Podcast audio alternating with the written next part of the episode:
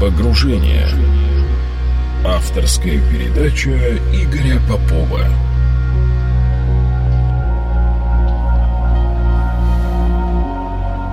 Что общего у космических кораблей и пасторского служения? Должен ли пастор работать или пасторское служение будет эффективнее, если его будет поддерживать церковь? Зачем тайм-менеджмент пастору?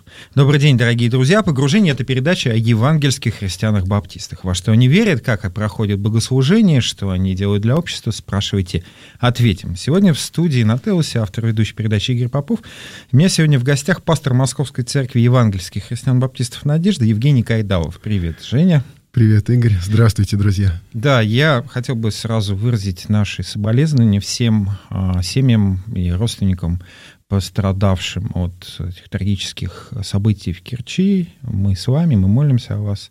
Да благословит вас Бог. И э, сегодня я бы... Ну, там Евгений для меня такой человек, оркестр. У него столько увлечений, столько активности, что не позвать его сюда, не поговорить с ним о его кипучей личности, кипучей деятельности я не мог, и я очень рад, что, Жень, ты пришел сегодня. Спасибо, спасибо. Вот, для меня большая честь быть твоим другом, а, и поэтому сегодня мы будем говорить, э, ну, сегодня я буду тебя не, подру, не по-дружески пытать. Да.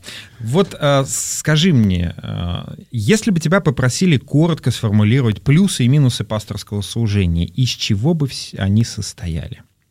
Ну, если говорить о плюсах, то э, важно пастор, он, э, он, конечно, тоже учится, так же, как и вся церковь, да, но как бы пастор учится первый, после него учится церковь, да, на, на, том, на том материале, который изучен пастором, да, то есть пастор, он как бы добывает этот материал у Бога, добывает, может быть, э, в своей жизни, потому что он, если он проповедник, да, он молится о том, чтобы Бог открывал, э, чему учить церковь, да, о чем говорить с церковью. И Бог говорит с церковью через пастора, но не только через его слова, через его жизнь, через его проблемы и вот и через его грехи тоже. Но вот э, в том плюс пасторского служения, что он, он не ближе к Богу, но о чем-то он узнает первым зачастую. Вот. вот интересно. Я попросил тебя сказать о плюсах и минусах. Ну, как бы говорить о минусах, ну, оно ответственное. Хотя mm-hmm. эта ответственность может быть не, не сразу заметна. Ну, казалось бы, знаешь, ну, любая работа ответственная на самом деле. И те работы, на которых я был, и сейчас, на которой нахожусь, да, я могу увидеть ответственность. И Э, как бы неправильные решения, ошибки, они приводят иногда к катастрофическим каким-то последствиям, иногда хочется просто от этой ответственности бежать. Ну вот служение пастора, оно тоже оно тоже ответственное, да, это можно сказать минус, можно сказать это плюс. Но а еще э, как бы он находится, э, ну как бы между людьми и Богом в том смысле, что он должен чего-то требовать от людей, того, ну, что требует от людей Бог.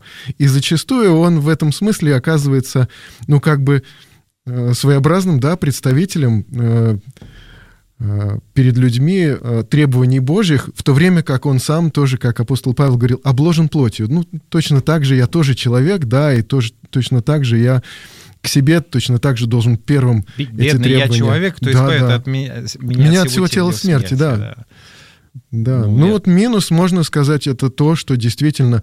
И, и пастору приходится, например, может быть, э, ты в жизни такой очень деликатный, такой очень осторожный, очень, может быть, э, такой человек, который, ну вот, не, не полезет в чужую жизнь, там, что-то корректировать в ней, да, что-то что поправить, сказать человеку, что ты не прав, очень сложно тому, кто даже, может быть, готовится просто позвонить своему другу, да, набрать э, номер телефона, да, и то надо многим людям вот приготовиться. Uh-huh. А тут, может быть, тебе, от тебя потребуется, что ты должен кому-то объяснить, что он не прав, э, в то время как и ты тоже во многом не прав также.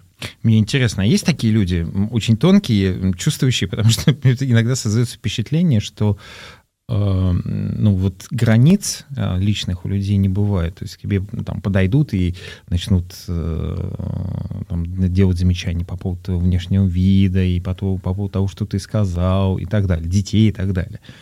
Ну, вот иногда человек, делающий замечания, иногда, э, знаешь, иногда нам даже сложно себе представить, чего ему это стоит. Угу. И, и иногда э, ты чувствуешь свою ответственность что-то сказать человеку, и ты не можешь найти в себе сил на, вот на это. Это может быть очень сложно. Ну, я тут с тобой согласен. Знаешь, э, любовь э, к небу у тебя совмещается с и в профессии, ну, скажем, совмещался, по крайней мере, да, и в профессии, но, и в духовной жизни. Ну да, я с ужасом увидел анонс, да, потому что конструктор космодромов это, конечно, как бы слишком уж э, глобально. Да, я как бы маленьким был винтиком вот в этой космической отрасли, да, и, э, и я ушел из космической отрасли уже 12 лет как, по-моему, если я правильно считаю. Да, поэтому как бы за всю Одессу я тут не, в ответе, но Слушай, я, оно я тебя в сердце за, в моем осталось. Я конечно. тебя за салют и за союз, э, значит, ответствовать не буду требовать, да, но все же, смотри, э, давай уж назовем, кем ты был. Сейчас ты пастор Церкви Надежды. Я, ну и я продолжаю работать на производстве, да. Да, и продолжаешь работать на производстве и э, являешься таким адептом работающего, концепции работающего пастора. Да? А, пастор Церкви Надежды я напоминаю, что сегодня в гостях в передаче «Погружение» пастор Церкви Надежды Евгений Кайдалов. А, также э, ты работал конструктором по наземному оборудованию технических и стартовых комплексов космодромов. Я правильно все? Да, да, да, да, да. А расскажи-ка, как это совмещалось в твоей жизни, совмещается, и как конструктор пришел к вере в невидимого Бога? Ну, когда я пришел к вере в Бога, я конструктором еще не был. Я учился на последнем курсе техникума, потом был еще, когда я уверовал, потом был еще институт, и потом только э, я ну, пришел э, в конструкторское бюро «Салют», ГКНПЦ имени Хруничева. Это такая крупная, крупная такая организация. И то есть э, тогда уже, да, приходилось уже совмещать работу на производстве, в конструкторском бюро э, работу совмещать со служением диакона и проповедника. Тогда я нес служение диакона и проповедника в церкви, я преподавал, э, э, проводил беседы с крещаемыми, я старался обучаться, потому что у меня такого тогда богословского или образования служителя у меня тогда не было. Вот. А как я пришел к вере в Бога? Ну, я размышлял. Для меня это было, ну, как, как бы так скажем, сначала такой путь. Сначала как бы я понимал, что Бог есть, да, а потом э, я уже... Сколько, смотри, прости, я тебя угу. прерву, э, ты понимал, что Бог есть когда? Вот когда появилось это понимание, что Бог есть? Ты, э, сколько себя осознаешь, ты понимаешь? Нет, нет, нет, конечно. Ну, как, когда учился в школе, да, это был Советский Союз, э, атеистическая страна, и мне казалось, что это нормально и естественно быть атеистом да, а потом, э, ну, уже ну, чуть-чуть Бог постарше... это сказка для бабушек, да, вот ну, в этом стиле. Э, ну, скорее, что это какой-то обман и что это как бы информация, которая устарела. Религия темница для народов, да? Ну, нет, мне казалось, что это, э, ну, действительно, устаревшая информация, сейчас есть новая, более правильная. Как это... бы ученые уже дело это поправили, мне казалось, угу. что так. Вот. Ну а потом постепенно возникал вопрос смысла жизни, и э, вот этот вот поиск смысла жизни, он, в общем-то, для меня был э, очень серьезный. В общем-то, невозможно, мне кажется, искать смысл жизни, а, будучи атеистом, потому что тогда это просто биологическое какое-то вот дальше деление клеток, и, в общем-то, смысл-то он по большому счету отсутствует. Э, хотя атеисты, может быть, с этим не согласятся, но я этого смысла, ну, в атеистическом существовании не видел, да, а смысл был очень нужен.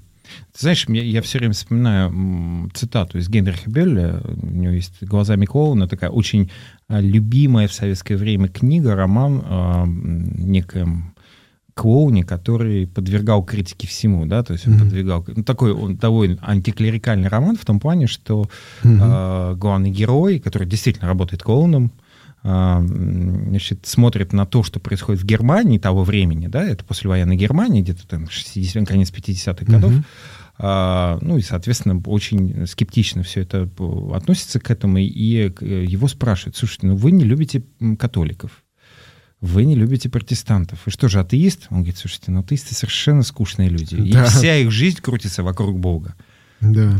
Поэтому, мне кажется, ну, и, например, если говорить об э, центральном вопросе философии экзистенциализма, да, вот 20 века, это человек перед небытием, да, э, и мне кажется, и Сартер, и Камю очень четко это сформулировали, что ну, как бы, вот мы не верим в Бога, но он должен быть, потому что иначе вся система э, да. разрушается, иначе, иначе что-то в этой схеме не работает.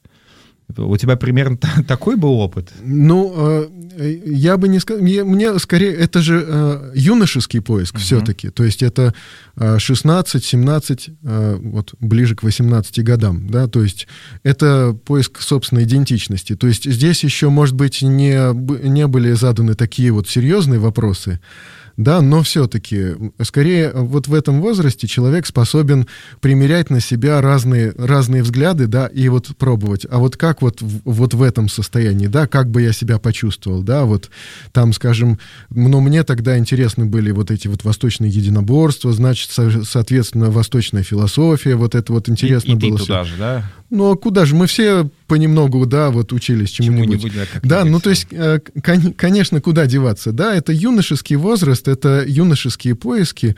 Но и там э, я пришел к тому, что для того, чтобы э, ну, понять смысл жизни, надо понять, как был создан этот мир по идее, без этого вообще дальше говорить о чем-то невозможно. Потом я строил какую-то свою собственную систему, систему взглядов, и вдруг пришел к тому, что вот у любой задачи может быть множество неправильных ответов и один правильный. Если я построил вот в своем разуме какой-то вроде бы внутренний непротиворечивый какой-то ответ на вопрос, как все устроено, и то, что он внутренне не противоречив, и там зачем страдания в мире, зачем мы живем, э, куда мы э, движемся, да, для чего. Если вроде бы это все не противоречиво, но это еще не значит, что это абсолютно верно. Да, то есть неверный ответ, он может выглядеть э, все равно вполне, вполне привлекательным. То есть вот мне понадобилось понять, как был устро... появился, как появился этот мир, да, и я, и я понял, что наука не способна на это ответить, потому что на это способен ответить только тот, кто видел, как это все зарождалось. Иначе все остальное просто гипотезы. И тут, конечно, получается, что остается только спросить у Бога. Ну, э, это интересно. Знаешь, я когда читал Докинза, а, меня все время вызывал оторопь такой, он как бы, когда пишет про эволюционную биологию, еще как-то, ну, то есть он специалист в этом, да? да, он выступает, он такой проповедник эволюционной биологии, и, и вот он говорит, что, мол, а, ну, когда доходит до, до клетки, да, до ее строения, он говорит, ну, если, а, значит, если предположить, что вот, вот это, вот это, вот это, то, скорее всего, это так. Угу. Но мы на 100% утверждать не можем. Но когда он доходит до религиозного момента, да, он говорит, что ну мы твердо можем, вот исходя да. из этого мы твердо можем утверждать, что Бога нет. То есть вот это внутреннее противоречие. Оно религиозно само по себе, фактически. Да, оно религиозно сути, само да. по себе, да. И меня вот, например, когда ну, я, мы с тобой, собственно, одного поколения, да, да, и да, да. у нас те же самые вопросы, те же самые увлечения были в свое угу. время, да. И э, когда ты сталкивался, я помню, что я тоже воспитан в атеистической семье, бабушка была верующей, угу. Вот, я и убеждал, что, так сказать, вот Ленин наше все, и как бы Бога нет, да. А, но вот все равно сталкиваясь с этим, ища ответы на эти вопросы, все равно сталкиваешься с тем, что, ну вот, а дальше что? Да? Вот самый, да. для меня самый страшный вопрос, а, ну, который сформулировали как раз экзистенциалисты 20 века. А, а как возможен мир без меня? Он да. же невозможен. В нем должен быть я потому что я его осознаю. Я, я в этом, я есть, и я как бы хочу быть.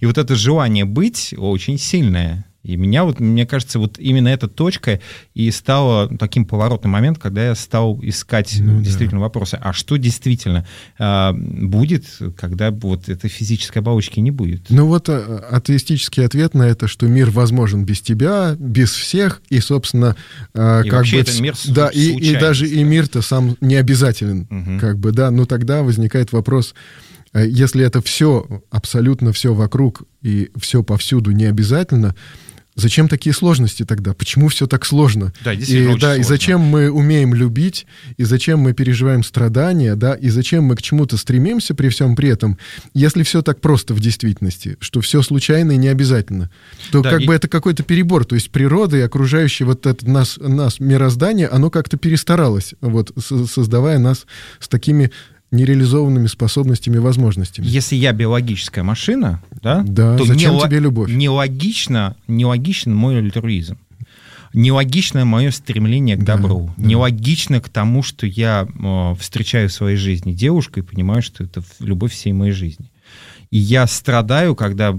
боль приходит в мою жизнь. Боль нелогична. Желание Да, да. уничтожить другого человека нелогично для меня. И более того, и, и, и более того, ты ожидаешь вот какого-то э, окончательного вердикта, какого-то суда, потому что у тебя есть понимание справедливости, и оно не реализовано э, как бы границами этого мира. Ты Ага. ожидаешь, что все-таки наступит момент, который все расставит по своим местам. И ты видишь, что при жизни этого не, не происходит и не произойдет. И ты даже, ну, как бы э, любой человек, фактически, он надеется, что он все-таки получит какой-то ответ, ну, как бы, что прожито и сделано правильно, и, и что, как бы, найдется какое-то воздаяние всему, да, оно, оно просто требует такого духовного, религиозного ответа.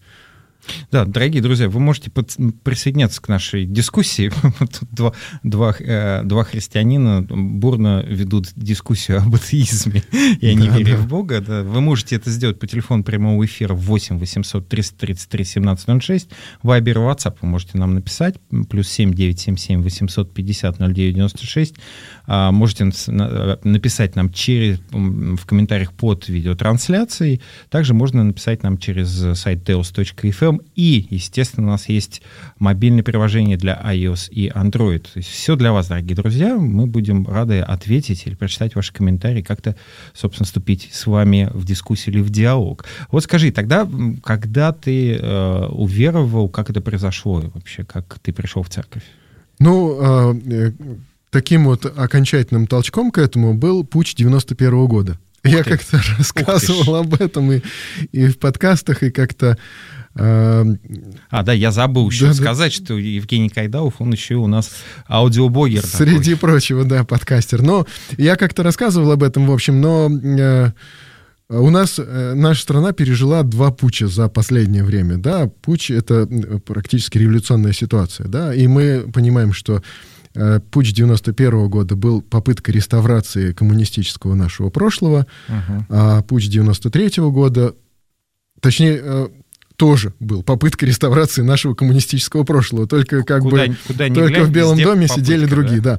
Но э, в 91 году, э, значит, мы почувствовали, что жить э, как бы в прошлом уже невозможно, что нужно двигаться куда-то вперед. Да, в 91 году мы почувствовали, что нас хотят вернуть э, обратно в социализм, который не состоялся, не получился и уже шансов никаких на выживание не имеет.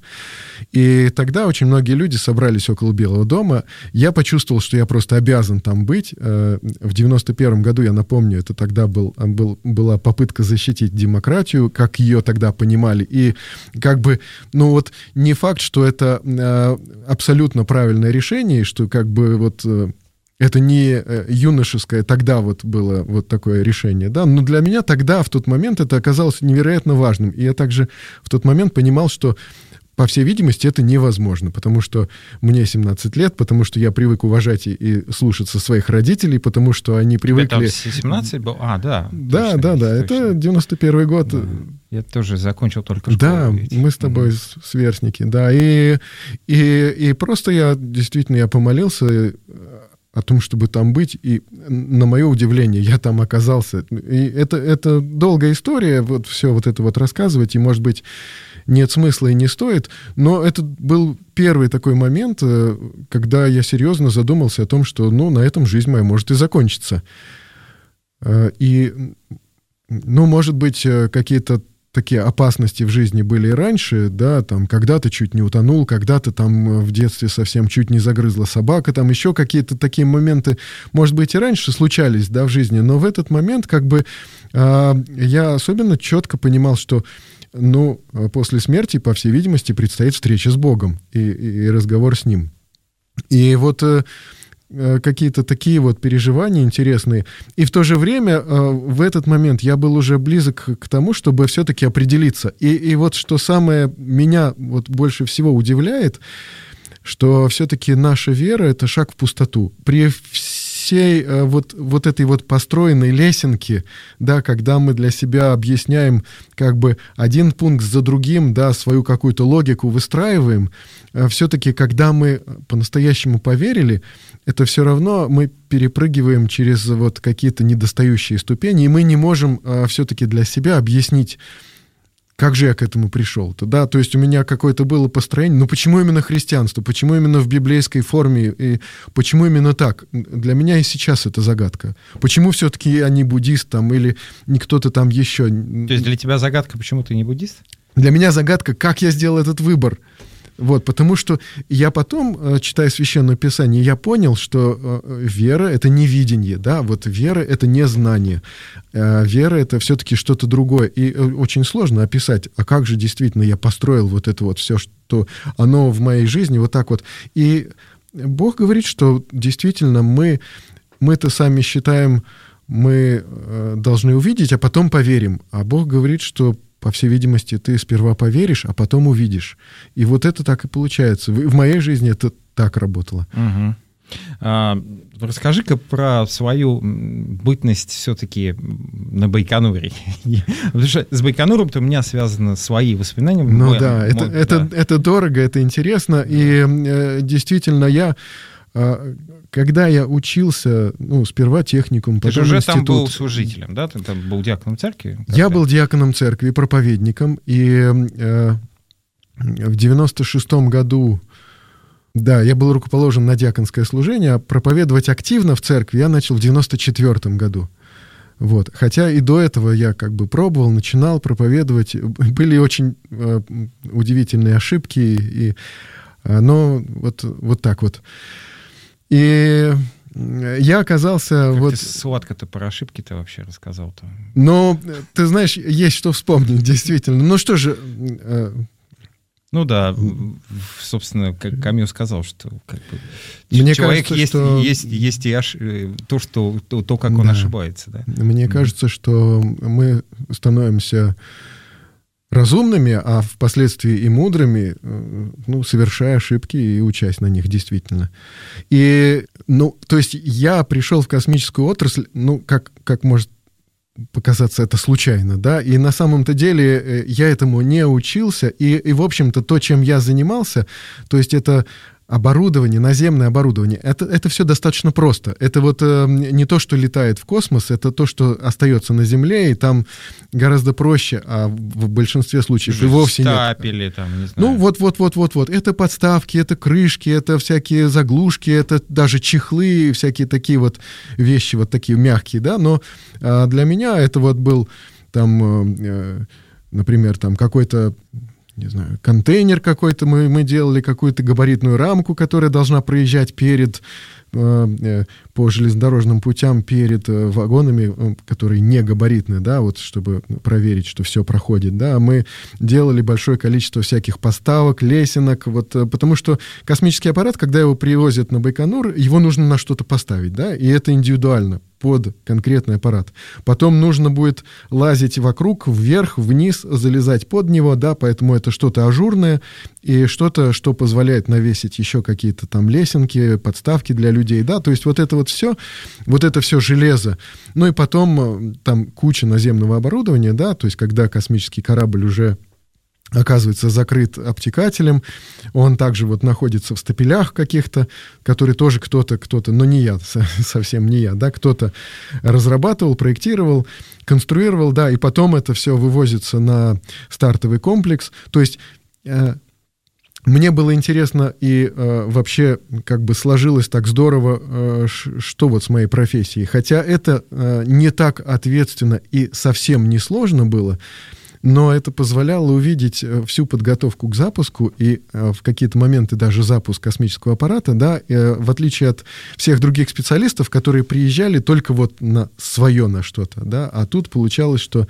вся эта наземка сопровождает всю подготовку к запуску. И это можно было посмотреть от начала до конца, когда только приехал космический аппарат, и как он уже стоит на старте, уже э, в составе ракеты, и как, как даже происходит старт. Однажды я это видел, и это было, конечно, вот очень это впечатляющее. Самое, самое захватывающее Очень было. впечатляющее зрелище. Это было это с старт. расстояния километров пяти, наверное, или девяти. Вот я не знаю точно вот это расстояние. То есть можно себе представить, что э, на расстоянии одного километра это опасно для жизни и почти смертельно, да, а вот э, на расстоянии 5-9 километров это очень впечатляет, и это как бы очень громко и очень просто, угу. ну, слов не находится до сих пор. А, я предлагаю сделать небольшую паузу, а, и через буквально 20 секунд э, мы продолжим наш разговор о пасторстве, о тайм-менеджменте, зачем вообще это пастору нужно и других интересных вопросах. Погружение. Новая жизнь уже сейчас.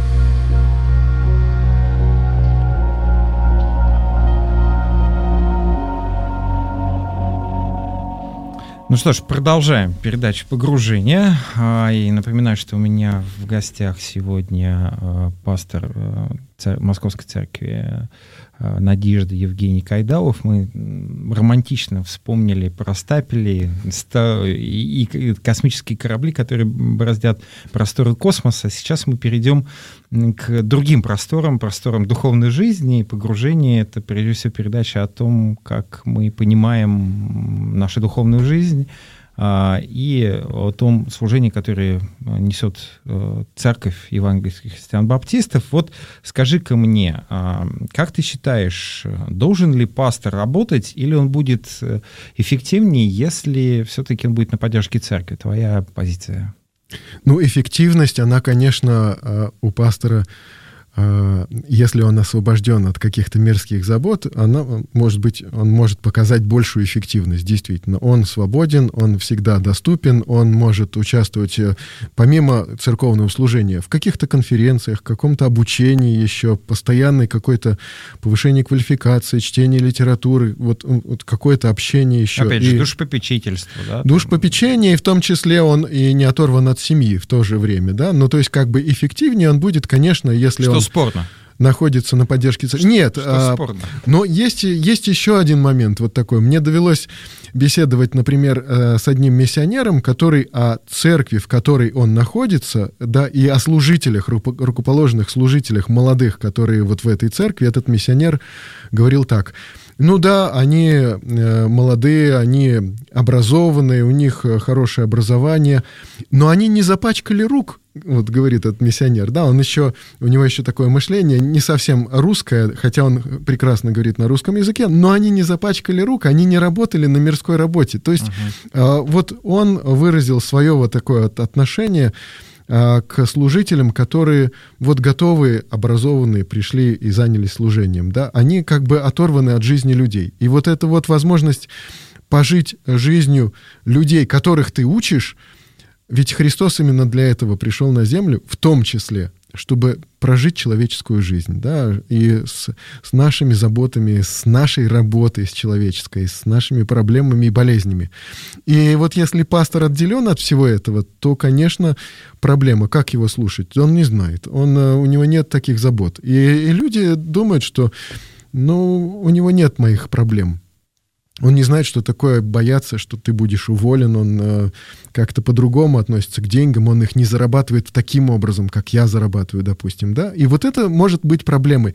Поэтому э, вот э, среди евангельских христиан-баптистов то, что вот стало нормальным, что ты сперва должен все-таки поработать, э, сперва должен чего-то добиться, и потом ты можешь находиться и на поддержке у церкви, да, и Э, там нести какое-то служение. Вот мне кажется, эта модель оптимальная, когда человек берется не э, как бы не с, со скамьи, да, семинарии богословского заведения учебного, но уже как бы из жизни, из э, забот и проблем. Как ты сам-то вообще понял свое призвание, что ты должен быть пастором, и не сомневался ли ты в том, а пастор ли ты? Может, это не твое призвание? Может, слишком мягкий, слишком интеллигентный, слишком тактичный. А тут надо настой вовремя и не вовремя, да? Ну, вот... Э, Обличай есть, э, есть э, такое понятие «духовные дары». Да? И отдельные люди считают, что, например, есть определенный список духовных даров. Вот по Библии мы можем выстроить вот это вот определенное количество духовных даров, и вот и все, и больше нет никаких. А другие люди считают, что список духовных даров, который приводится в Священном Писании, ну, слово мудрости, слово знания, а, а еще также и апостольство, и пророчество, и другие духовные дары. Да, вот этот список лишь только пример а, для того, чтобы мы на него ориентировались. Но, тем не менее, а, и те, и другие понимают, что есть определенные духовные дары, нечто, что дается Богом. И вот пасторство это, — это очень общее понятие, и в него можно вкладывать разное. И в нашей церкви, церкви Надежда, три пастора. Один универсал — один скорее больше душепопечитель, руководитель и лидер, э, а я проповедник. И я вот свой духовный сейчас, дар сейчас вижу мод... как дар проповеди. Есть модное название для такого пастора — пастор-учитель. Ну...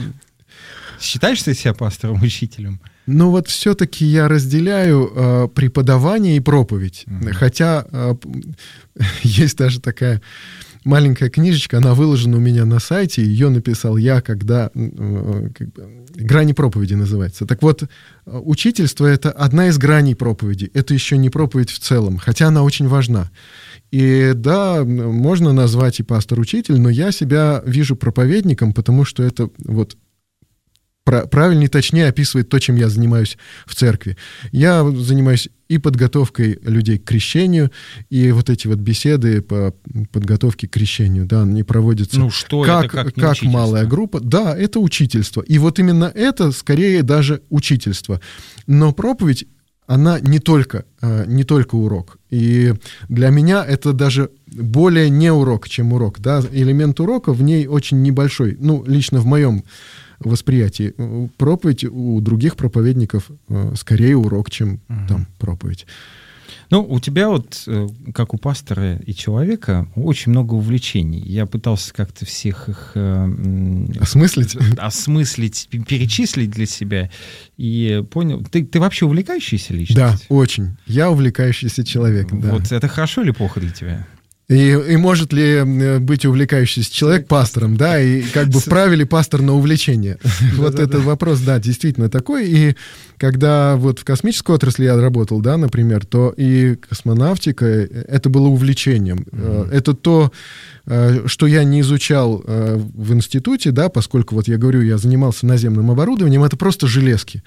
Вот. Но это настолько такая фанатская отрасль, да, это настолько увлекательно, что, конечно же, э, это как бы способствует тому, чтобы начать изучать, читать, э, вот, интересоваться, увлекаться, да, даже сама работа может быть увлечением. Но при этом, кстати, работа все равно остается работой, она на 80% из рутины состоит. Там, а, э, любая, я тебе Любая, абсолютно любая. Сказать, и самая там, напряженная, увлекательная, интересная работа, она состоит в большинстве из рутины все-таки. Да, если перефразировать, э, там, я уж не помню, кто точно его переписывает Хемингуэй, на самом деле это, это гораздо более древняя цитата, что писательство — это 98% пота и 2% вдохновения. Ну да, да. Так что да, да. любая работа — это, конечно же, прежде всего пот и, и рутина. Да, да ну и, э, и, конечно, можно сказать, что там, скажем, а вправе ли ты, пастор, вообще любить работу, да, скажем. И, Больше, там, чем да, Господа. А вот мы сразу начинаем сравнивать, да, если, скажем, э, если что-то интересует, если что-то там нравится, значит, сразу это идолослужение, и это больше, чем Господа. Да нет, на самом деле в нашей жизни э, большое количество областей, которые э, только вот когда они развиваются равномерно, тогда мы становимся вот такими сбалансированными личностями, да, когда что-то что начинает преобладать за счет э, чего-то другого, то э, мне кажется, что это ни нам, ни Господу не нужно. То есть вот, вот, этот вот, вот эта э, характеристика людей, которые, кажется, Пушкин, да, он сказал, что мы ленивые и нелюбопытны. Угу. И вот это вот, ну, нужен такой пастор, например, да, но... Ленивый и нелюбопытный? Ленивый и нелюбопытный, да, но, скажем, когда скука стала мерилом духовности, да, то есть вот чем скучнее, тем духовнее стал быть, да, то, то да, вот может быть ленивый, нелюбопытный стал таким люб... эталоном, да, служения. Мне ничего не нужно, кроме вот э, э, того, что соответствует моему служению. Но, но так не бывает в действительности, да. Э, если бы мы, например, представили себе, что, знаешь, вот у нас только одна утилитарная цель, да, вот служить Господу, да, и приносить Ему славу, воздавать Ему славу. И если бы даже мы увидели себя, вот людей, а, носителями такой одной единственной утилитарной цели, то и тогда бы мы могли понять, что даже если мы только для этого созданы, и больше у них у нас никаких ни задач, ни, ни, ни целей, ни стремлений не может быть, но даже и в этом случае но мы же не в пустоте находимся, да, не в вакууме. И, по всей видимости, принести, принести славу Господу, это значит э, делиться этой славой с окружающими людьми. Слушай, ну мне кажется, воздавать славу Богу это очень творческая задача. Это творческая задача, и, и она связана, очень. она связана с тем, а, вот как бы как мы соприкасаемся с окружающими, понимаешь? И вот точки соприкосновения наши с окружающими людьми. Увлечение может быть хорошим и может быть плохим, может быть полезным и может быть вредным. Однозначно многие увлечения заводят людей э, в зависимости, в тупик.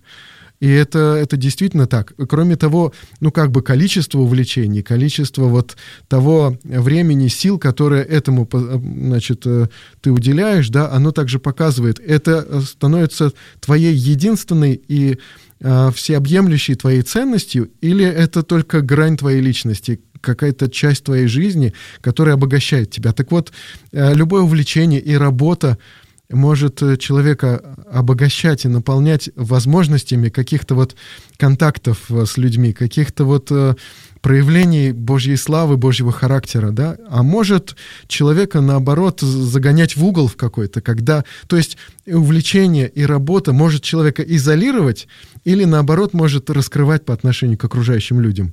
И этот момент важный. Неоднозначно мы говорим, что увлечение, работа хороши, да, каждый раз нужно разбираться и каждый раз вот сохранять баланс, потому что для служителя очень важно основная моя цель, основная моя какая-то задача, да, это все-таки мои взаимоотношения с Богом и возможность помочь э, как бы и другим эти взаимоотношения как-то разумно, правильно выстроить. Ну, давай-ка все-таки пройдемся по твоим увлечениям. Вот я знаю, что ты увлекаешься историей, даже ее преподавал какое-то время. Да, да, да, да. Это, а, один как говорит моя младшая дочь. А, второе, фотография. И ты и тоже ты пытался сделать это своей профессией. Да, да. да. Быть свадебным фотографом. Ну и до сих пор я не отказываюсь от заказов. Если что-то приходит, я, я стараюсь Можно это телефончик да? Отрекламировать. А, значит, особенно пастор церкви, который будет вашим свадебным фотографом. Мне кажется, это сродни практически сочетанию фактически.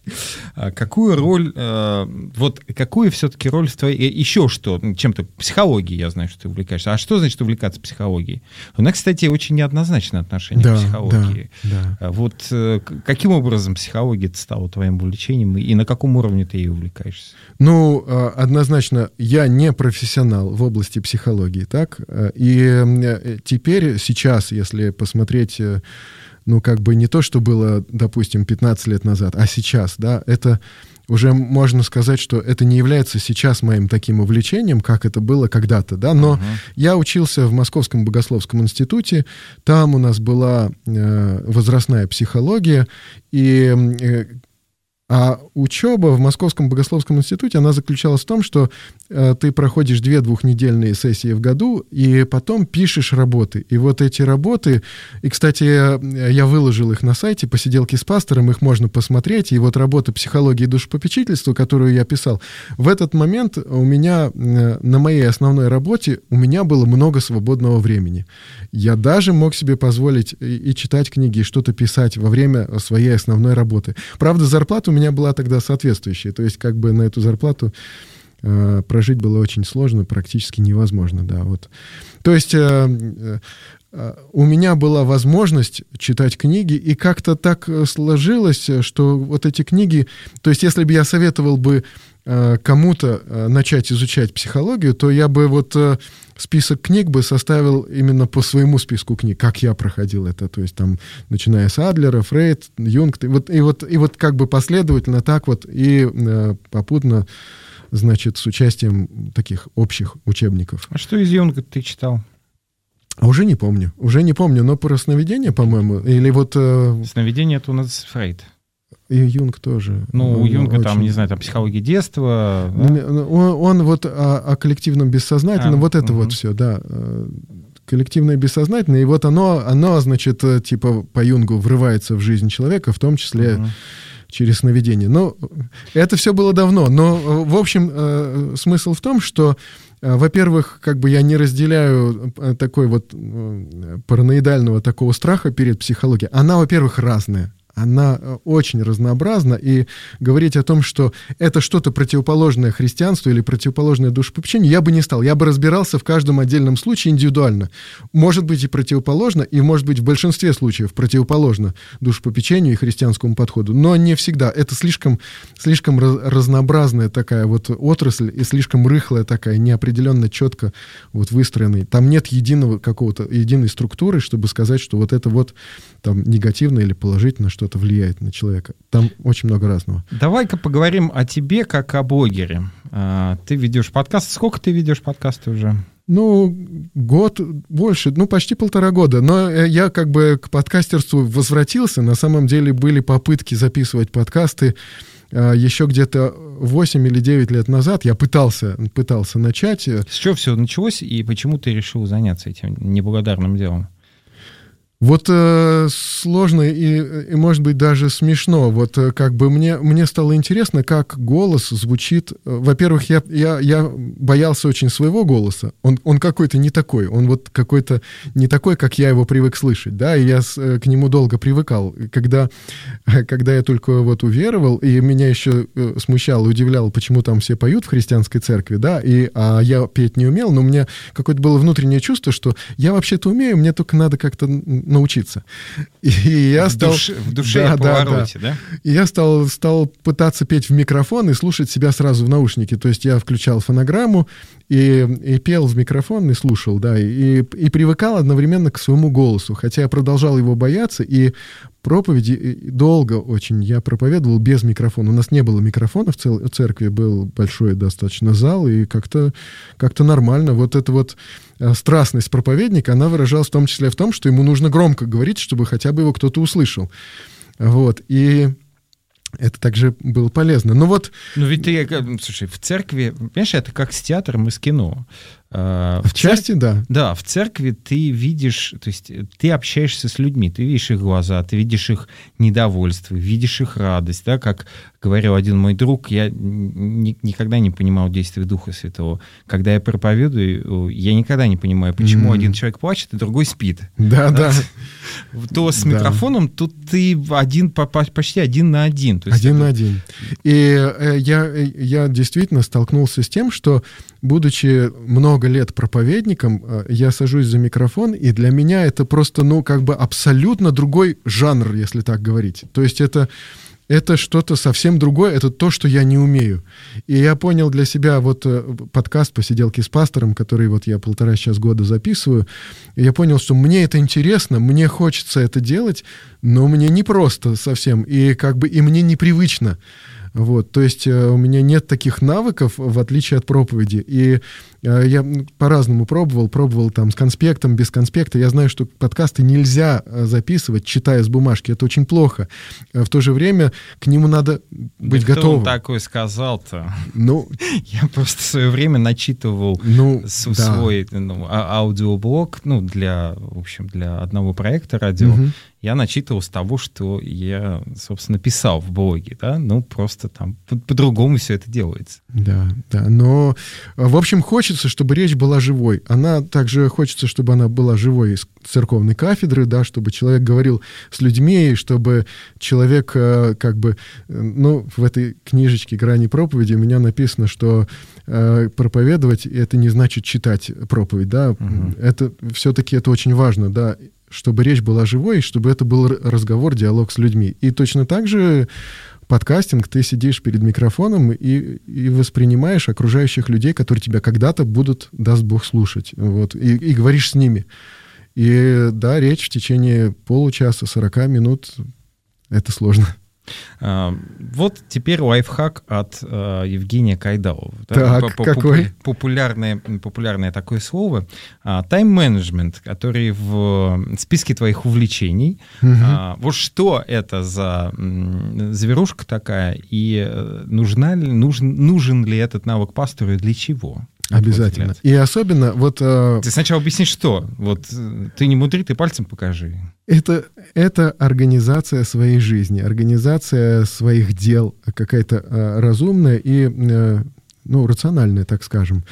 Э, притом э, в это вкладывают всегда очень много разного, и каждый человек для себя, он может взять что-то индивидуально свое, то есть выстроить какую-то свою систему управления своими делами. Но своими делами, наконец-то, когда-то надо управлять. Если у тебя нет секретаря, то ты должен этим заняться сам, да, вот. И Конечно же, управление своими делами, да, их сперва надо спланировать, сперва нужно понять вообще, Э, ну, как бы для чего, э, к чему ты хочешь прийти, да, к чему ты стремишься. Вот э, фактически вот это и есть тайм-менеджмент. Можно говорить о планировании, можно говорить о тайм-менеджменте, можно говорить о каких-то там, ну как это, GTD или каких-то еще системах, помодора там техника или что-то там еще, да, но пастору, мне кажется, это необходимо, потому что если, значит, ты освобожден, да, то ты предоставлен самому себе. И я убеждался, как, например, я непродуктивен в отпуске, когда, казалось бы, я не хожу на работу, да, я э, встаю тогда, когда мне удобно. Я могу спланировать свой день и не завишу уже ни от кого. Я убеждался, как я непродуктивен, когда у меня много времени оно свободное, оно куда-то испаряется быстрее, чем те остатки э, свободного времени, которые у меня вот сейчас остаются после работы. То есть, э, то есть планировать нужно, нужно как-то систематично это делать, но нужно построить под себя, потому что э, мы планируем не для того, чтобы свою жизнь вогнать э, в какой-то вот список дел и э, кроме этого списка дел ничего не иметь. А, э, ну, мы говорим, кстати, о тайм-менеджменте, вот э, на радио «Новая жизнь» мы говорим о том, что э, планировать свою жизнь, это значит сделать ее насыщенной и интересной. И делать то, что для тебя ценно, важно, и стараться не забывать этого, самого важного, самого ценного. Да? Поэтому тайм-менеджмент — это больше, чем просто построение списка дел или какой-то структуры, как, как выполнять сложные дела, какие-то свои проекты. Ну вот, э, дай-ка парочку советов по тайм-менеджменту пасторам. С чего начать и как к этому приступить? Ну, две для минуты, пастора, за две минуты практически. Для пастора важно, может быть, э, первое, это определить э, свои приоритеты, вот то, что называется своей личной миссией, да, потому что вот это э, мы иногда, например, декларируем свои ценности, да, а в действительности живем другими ценностями, да, потому что я могу провозглашать, что мои ценности — это общение с Богом, молитва, духовная жизнь или благовестие или еще что-то, да, при этом, когда я уставший иду с работы, например, бежать, садиться за компьютер и там поливать вот эти виртуальные грядки, например, да, и жизнь, она показывает, каковы наши подлинные ценности. То же самое у нас происходит, например, вот с церковными финансами. Если мы вот э, э, поговорили бы, да, о том, как распределяются финансы церкви, то мы можем увидеть такой момент, да, что а, то, как они распределяются, это показывает, каковы ценности церкви вот, в действительности. И это уже не то, что церковь провозглашает, например, да, а то, как она реально внутри себя, может быть, даже неосознанно чувствует. И вот для человека, для пастора очень важно понять, каковы мои действительные ценности. Увидеть их, поработать над ними, может быть, посмотреть, какие сферы его жизни вообще у него, а, и у каждого человека, и даже у пастора есть сферы жизни. Например, финансы, здоровье, друзья, служение, семья. Да, эти сферы жизни, и в каждой из них, от чего я хочу, к чему я стремлюсь, чего я добиваюсь. Это очень важно. И дальше постараться увидеть, вообще я э, как бы движусь к чему-то да, в своей жизни, какие-то ценности мои, если реализуются каким-то образом, или как бы я хотел их реализовать. И Э, то, что я бы хотел пожелать э, там пастору, служителю, это как раз э, взять ручку, бумагу и начать писать списки дел на, на день, вот, писать планы на день и, как бы, может быть, вести какой-то дневничок, увидеть что меня порадовало за день, да, описывать в конце, в конце дня, писать прямо на бумаге, доверить это бумаге, хотя, может быть, это сложно. Слушай, это уже, уже немало. Мой там, тайм-менеджмент говорит о том, что у нас время закончилось. Да. Большое спасибо, Жень, что ты пришел сегодня в, в студию. Да, очень, спасибо, очень рад тебя видеть. Спасибо, друзья. И буду рад видеть тебя снова в спасибо, передаче Игорь. «Погружение». До свидания. Погружение. Время изменить свою духовную жизнь.